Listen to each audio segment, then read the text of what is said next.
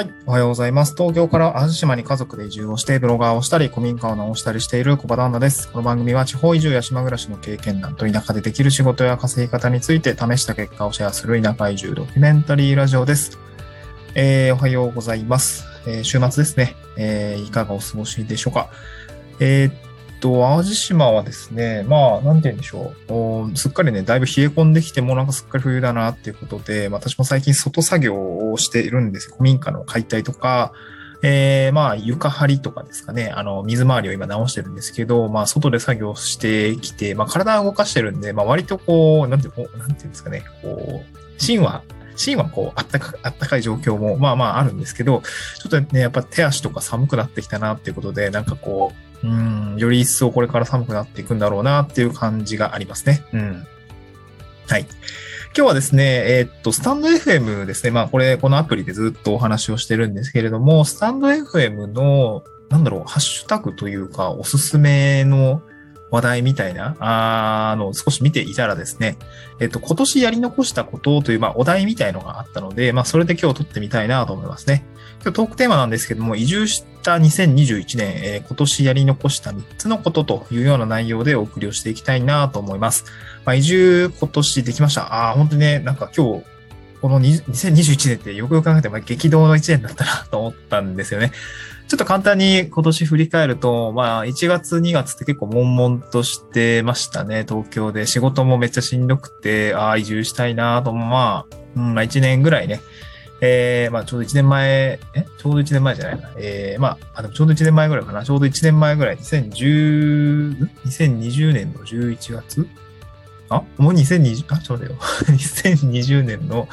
11月は、あ、全然、あ、2年前ですね。2019年の11月ぐらいになんか、もやっとするなって感じで考え出して、で、じゃあ、2020年ですね。来年は移住しようみたいな感じで、2020年のね、えーまあ12月ぐらい、年末ぐらいに、まあ家族と話し合って、来年は移住について向き合っていこうよ、みたいな話をして、まあ、え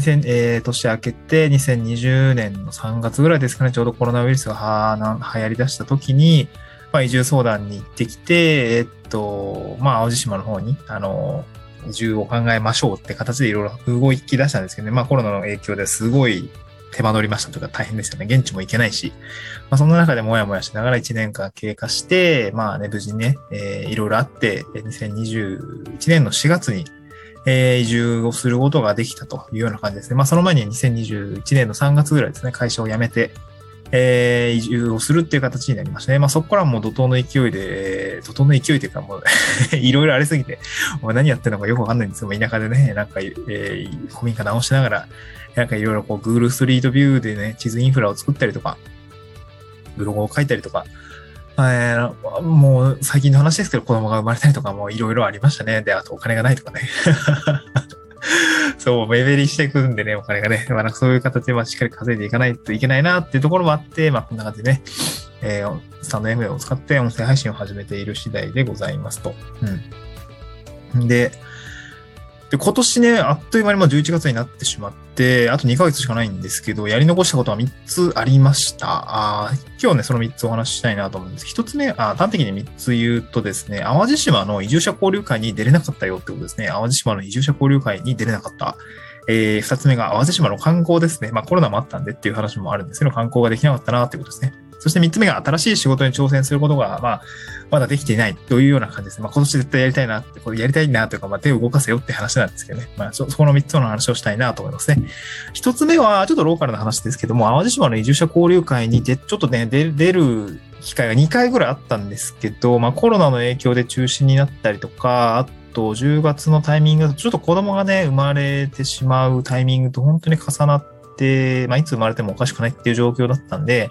まちょっと延期をさせていただいた、あ、まあ、延期じゃないな、えー、欠席をさせていただいたっていう状況だったんですよね。うん。で、なんて言うんでしょう。淡路島って移住支援とか移住相談とかをやってくれている NPO 法人があるんですよね。ファン、淡路ファンクラブだったかなちょっと今パッと出てこないんですけど、なんかそういうところは NPO として、まあ移住、移住支援をやってくれているんですけど、で、その時に、なんて言うんでしょうね。うんその、まあ、担当の方がね、だいぶ 顔が広いというか、歴が長いというか、まあ、そういう形でね、いろんな人をつないできたこともあって、まあ、その人が間に入ってですね、こう、移住相談、移住、移住、移住者婚交流会をやりましょうみたいな感じで声をかけてくれるんですけど、本当にね、本当は、本当は出たかったんですよね。なかなかね、タイミングが合わなくてでき、出なくて、まあちょっと、今後も、定期的にあると思うんですね。なんかメールをくれたりしているので、定期的にあると思うんで、その時はね、ぜひ飛び込んで、えやりたいなと思いますね。まあこういうね、移住者のコミュニティ、まあ移住者と出会うきっかけが意外となかったりもするんで、で、周りを見渡したら移住者結構多いんですけどね。うん。まあ、特に地域保守協力隊なんかみんな移住者なんで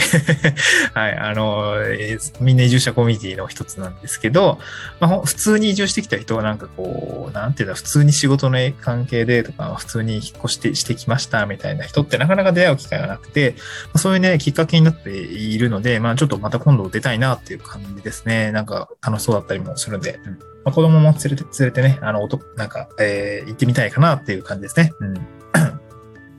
まあ、なので、まあ、なんだ、地域にそういう移住者交流会の機会、機会があったりするところはですね、割と多分移住者も多かったりもするし、あの、新規にね、入ってくる人も入ってきやすいので、まあ、これからね、移住を検討する方については、まあ、当然手前味噌ですけど、淡路島は割とこう、私としては今のところ満足してるし、あの、地域をさ、あの、これからエリアを探す方についても、そういうなんか移住者交流会みたいなのがないかなっていうところで、そういう切り口で探してみるのもいいんじゃないでしょうか。二つ目は、味島の観光ですね。こちらはね、やり残したというか、やれなかったというか、もう今年いっぱいはちょっとまあ、難しいんじゃないかなとは思ってます。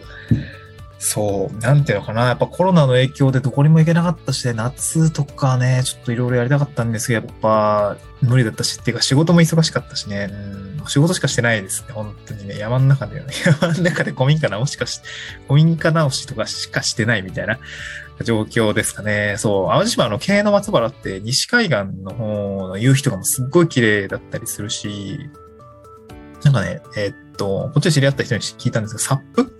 サップってわかりますか？なんかボードの上に、あの、アクティビティ、マリン、マリンっていうかなんていうの？えー、マリンアクティビティでもないし、なんていうんだろう、あの、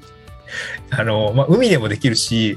あの、湖とかでやることが多いと思うんですけど、あの、船の上にこう立ってこう、棒で漕ぐみたいな、すっげえ幼稚な表現なんですけど、サップみたいのがね、あの、流行ってるみたいで、なんか私もやってみたいなとか、そういう気もあったりして、その京の松原ってね、あの、海岸がすごい綺麗なんですよね。なんかそこに行ってみたいなと思っていた次第でございます。なんかインスタとか見てると、その、結構ね、そこら辺のカフェとかもすごいおしゃれだったりとかで、なんかいろいろ見て回りたいものがたくさんあったんですけど、なかなかね、まあ子供もいたり、仕事も大変で、みたいな感じで、ちょっとなかなか行けなかったので、まあコロナがね、来年には多分落ち着いてるんじゃないのかなとは思う、落ち着いてる、もうだいぶ落ち着いてきたんですけど、まあ一応ね、年には年後という形で子供とかもいるんで、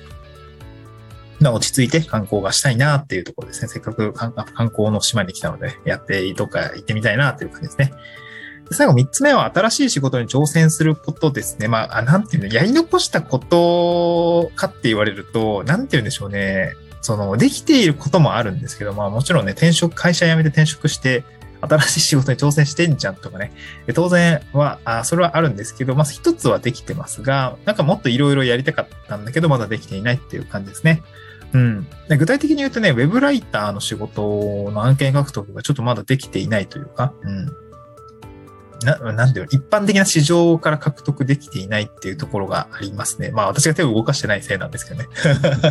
そう、ランサーズとかクラウドワークスとかね、あの設定はして、まあ、提案文のテンプレートをちょっと書き進めているところで、ちょっとなかなか手が止まっていて、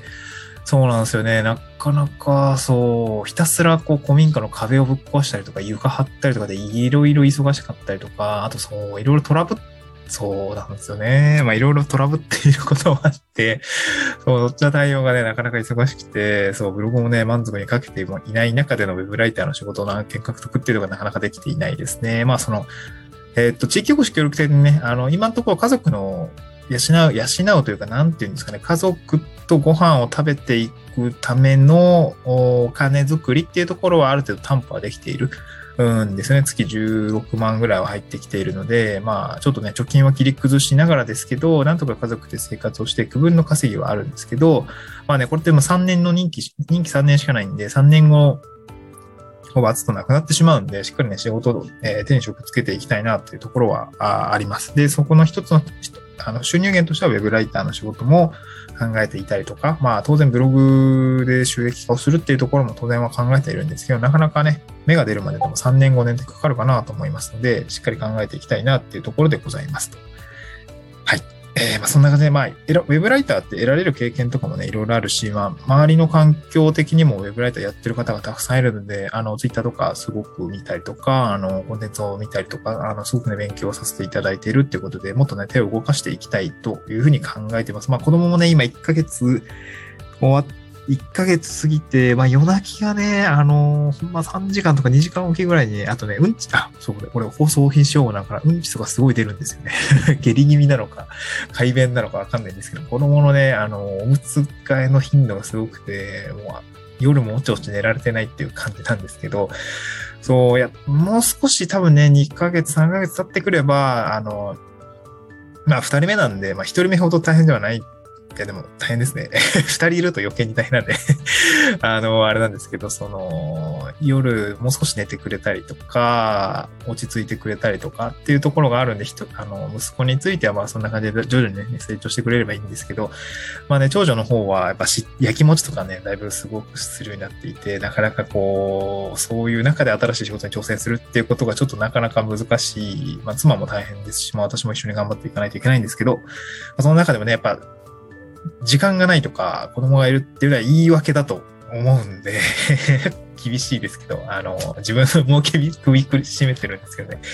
厳しいんですけど、しっかりやっていきたいなと思ってるので、もうぜひね、今年中にまたなんかちょっとやり残ってるんで、ぜひね、一件ぐらいは獲得をしてやって、まずね、手を、経験をしてみたいなと思っています。はい、ちょっとね、長くなっちゃったんですけど、移住した2021年今年やり残した3つのことということで、まあ、交流会とか観光とか、そして新しい仕事みたいな話をさせていただきました。えー、まあね、突然投げかけるんですけど、あなた、今、えー聞いていらっしゃる方ですね、えー2021年今年やり残したことは何でしょうかというようなことを投げかけて今日は終わりにしたいと思います。また次回の収録でお会いしましょう。バイバーイ。